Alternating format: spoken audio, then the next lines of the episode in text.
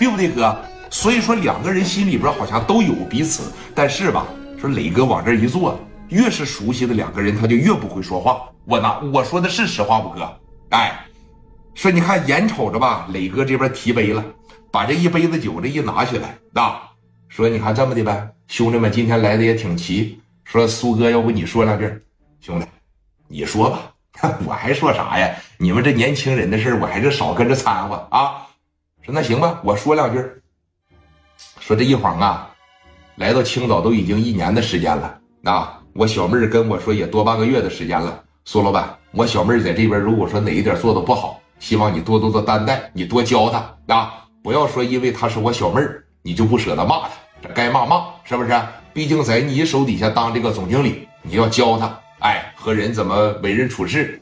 他在这学校里边吧，学的都是一些书本知识啊。来，苏老板，咱俩先碰一个，啪的一碰。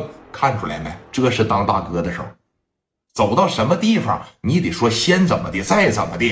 老苏当时心里边也是挺感动，十多个人在这坐着，第一个画面给了我了。来来来，兄弟，砰的一碰上杯啊！紧接着磊哥那小模样，当时这一绑，呃，再要感谢的就是我身边这帮子兄弟了。我聂磊呢，做梦也没有想到，我在市南区能做的这么大。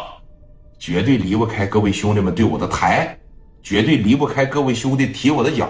啊，哥呢啥也不说了，咱们呢继续努力做大做强，咱们呢再创辉煌，好不好？干！这一说干，啪的一碰杯，蒋元当时把这杯子也拿起来，啪的一碰上，干！哇哇这一杯酒，蒋元寻思的是啥呀？喝完这杯酒，哎，我就给小慧表个白，是不是？正好这酒劲也上来了，哎，蒋元说：“你看我这也也不次啊，长得也不是说那挺难看啥的，哎，磊哥只要支持，往后我就开始追了，我这就啪着一杯酒干下去，把这杯往下这一撂下，啊，哎呀，这给我喝的，那个聂磊也在这瞅着他，卞林也在这瞅着他，因为蒋元是头一个跟磊哥的。”内里这个段位吧，就稍微高一点，对不哥？咋的了？所有的兄弟都看着他，这寻思老大讲完话了，老二怎么也要讲两句啊？那个元哥想说啥你就说呗。小慧在这眼巴巴的瞅着蒋元哥，你是不是有啥话要说呀？这可谓是话到嘴边又咽下呀。我没事了。啊，我这我啥事没有了啊！我不说了啊，哥你说吧。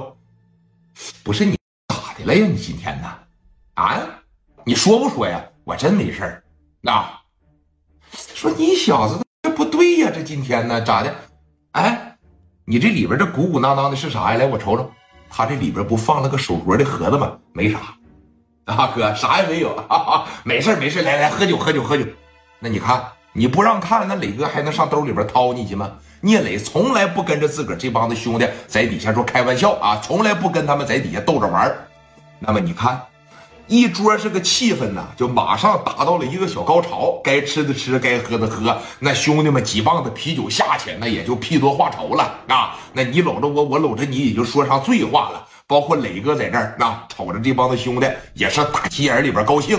说这边你看啊。蒋元突然就来到了小慧的跟前往前这一凑吧，说：“这个小慧啊，哎，元哥，